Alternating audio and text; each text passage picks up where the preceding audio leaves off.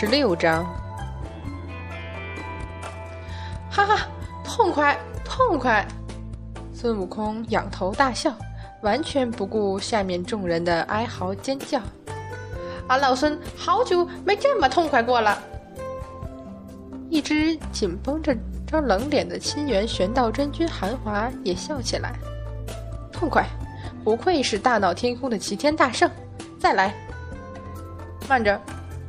孙悟空一摆手，他气也出了，打也打得痛快过了，这个时候倒有点奇怪起来，因为在他看来，这七个月来找麻烦的阐教中人往往是装样子，那些法宝虽然厉害，但是没几个是真正被破除法术打回去的。你小子怎么这么卖力？繁华抿了抿唇。大约是想冷笑，但是没有。本君的师傅不惜作弊，让本君来收拾你这个猴子。做徒弟的总要尽尽孝心。作弊？自从上个月被你打回去后，他看我总是抽不住签，干脆就慢着。你说你师傅是谁？容俺老孙想想。孙悟空一拍脑门，想起来了。啊，那个什么青化德霄真君，拿着座山峰当法宝的是吧？无声点头。孙悟空大笑道：“那老儿可真是被俺老孙一棒子打回去的。谁叫俺老孙倒霉，曾经被佛祖压在山下五百年，看见别人扔出座山来就忍受不住，冲过去好一顿敲打。”那老儿又不是真心想压人，来不及用他那法宝，就给老孙打回去了，哈哈哈！笑到一半儿，忽然想起不对，火眼金睛盯着韩华，上上下下好一阵瞧。那老儿是你师傅，怎么那般不济？离了法宝就没几手本事？该不会你的师傅和俺老孙的师傅一样，只管教徒弟念经的吧？他只管教，我只管学，学着学着他就教不了我了，有何稀罕？说的痛快，来来来，再陪俺老孙痛痛快快的打一场。寒光瞬息变起，笼罩四方。圣佛不要啊！猴哥你，你这个逼把文，你还要打呀你？老猪的庙都打没了，你还管不管？没人管，没人管，老猪也要打人了。举起金耙就往前冲，吓得哪吒赶忙拉住。净坛使者，你不能去，太危险了。有多危险？猪八戒气道：“他不过是力气大点儿兵器快点儿他再厉害，能厉害得过杨戬？当初我们一起战杨戬，又没看见谁有危险了。可是，可是我老猪的庙都给拆了，不上去拼个你死我活，老猪怎么对得起佛祖啊？但是。”哪吒还是没拉住猪八戒，急得叫道：“圣佛！”孙悟空百忙中一扭头，惊道：“呆子，你过来作甚？敢拆俺老猪的庙！”啊！猪八戒一句话没说完，一鞭子卷到他身上，直接将他甩飞到不知哪里去了。那长长的嚎叫声兀自留在半空中。这呆子！孙悟空气恼道。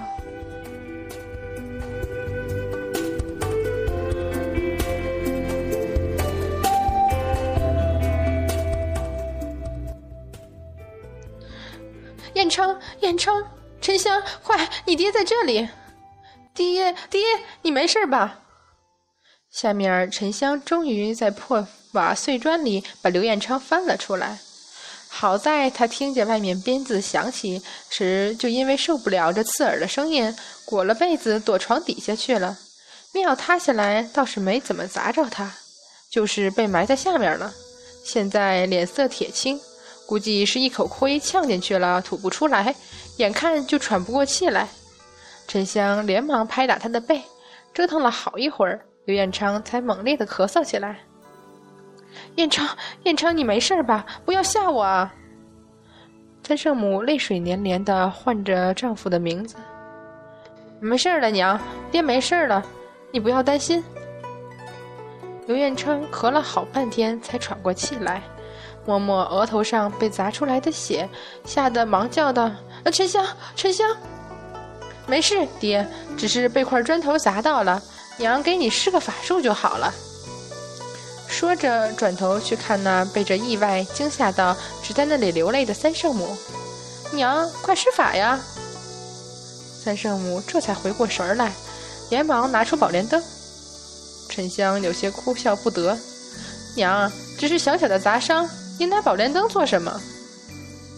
三圣母呆了一下，这才恍然，收起宝莲灯，伸手敷在刘彦昌额头上，一道缓和的青光过后，伤痕和血迹就消失了。刘彦昌却还是摸着额头叫着痛，一边问：“沉香，这怎么回事啊？好好的庙怎么倒下来了？”他不问还好，这一问让沉香想起来，气得提了开天神斧，就要冲上去和韩华拼命。沉香，你，小玉，你也来帮忙。可是，怕他做什么？他敢拆庙，还怕别人报仇？这边孙悟空因为清源玄道真君的鞭子刁钻异常，防不胜防，正打足了十八分精神，眼观六路，耳听八方。听得那边沉香也想上来凑热闹，还要拖上他媳妇儿一道，心里暗暗叫苦。这清源玄道真君本事厉害，又古怪刁钻，他可没那个好本事，还能在缠斗里照顾好他们。心里这一急，手中就露了破绽，险些给一鞭子打中。幸好身经百战，反应迅速，闪了过去。韩华倒是瞧出了他的心思，加上性格高傲。对那刘沉香半点兴趣也欠奉，加上他几乎打遍了昆仑也没找到个敌手，几百年一直憋闷的很，现下有这好机会，哪里容得沉香跑来打搅？一挥衣袖，驾云就远离了去。临走前左手一抖，又是一鞭子过去，这下净坛庙残余的那几堵墙也彻底粉碎，再次崩塌下来。三圣母吓得一把抱住丈夫，护身法力散发，这才没让刘彦昌给埋进去。沉香大怒，拔脚就要去追。那边孙悟空早一个筋斗云翻过去追了。他是俺老孙一棒。韩华一拂袖子，直接落下云头，笑道：“齐天大圣这些年来都没个对手吗？本来是有的，可惜死了。”孙悟空一想这事儿，就一脑门火。韩华一抖长鞭，也没看自己落到什么地方了，抖手就是无数鞭影缠绕过来。孙悟空也没来得及看清楚落到了哪里，直接挥了棒子就来。这两人，一个久居世外，一个天不怕地不怕，加上本事高强，法力凝聚的气流全都是朝着对方卷过去的，也不至于就让凡间山崩地裂了。啊神仙，又是神仙啊！快来看神仙！为什么说又？爹娘，快来看啊！天上有神仙啊！真的真的，哪里哪里啊！真是神仙啊！娘，好厉害的神仙啊！嗯，跟上次一样厉害。上次，等沉香、小玉、敖春、哪吒赶到的时候，就看见湖面上翻腾着寒光透金芒的影子。而周围早已经聚满了看热闹的百姓，伸出手指指点点，兴奋的不行。会飞啊，好厉害啊！狗柱，你看傻了？神仙当然会飞了。上次你说的神仙也有这么厉害吗？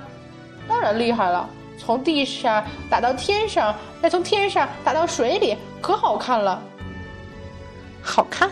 他们当是看戏？哪吒感觉满头都是冷汗。天条里好像有规定，神仙不得干扰人间吧？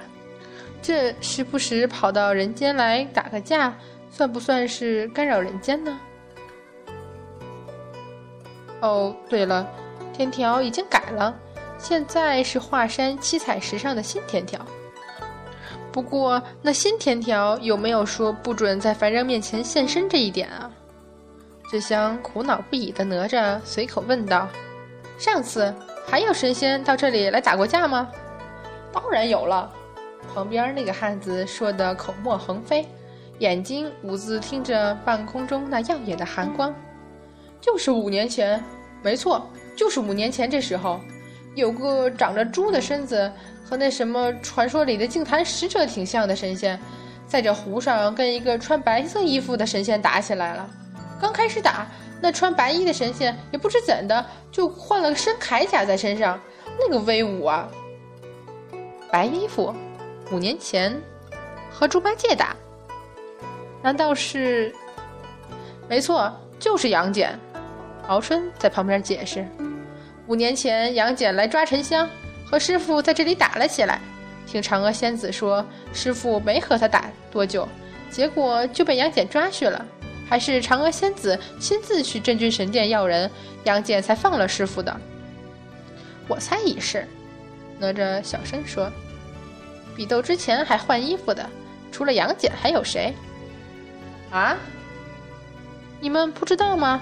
杨戬从来不穿白色衣服和别人动手的，他这也讲究。八太子吃惊。没错，封神战的时候也是，我还以为你们和他交手这么多次，早就知道了呢。笑话，他怎么会和我们说这事儿？敖春努力回忆了下，最终只得承认，我还没见过他穿白色衣服呢。估计就是因为每次见他都是非打不可的结果。沉香，你见过杨戬穿白衣服的时候动手吗？沉香抿唇不说话，神情有些复杂，似乎是追忆，又似乎是痛恨。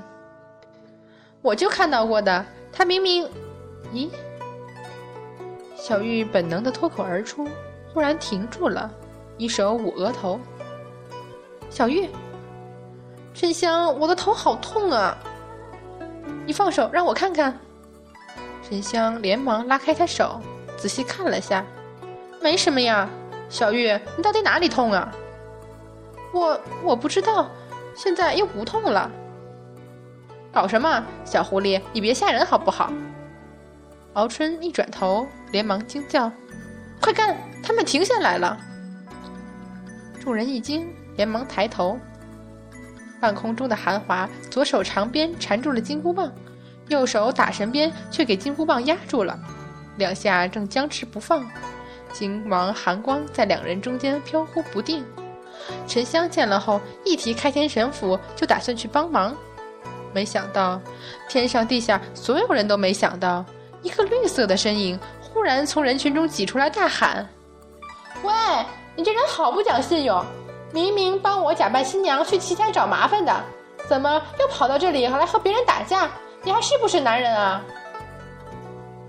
沉香手中一颤，开天神斧直接掉地上去了，幸好没砸到人。敖春更是张大了嘴，全身颤抖不已。看什么看？没见过女侠呀？告诉你哦，我可是终南山炼气士玄真子门下。小玉表情复杂的看着这个绿衣女子，将额前的头发往后一扬。连孙悟空和哪吒都一脸不可思议的表情。丁丁香，你没有死，太好了，你没有死啊！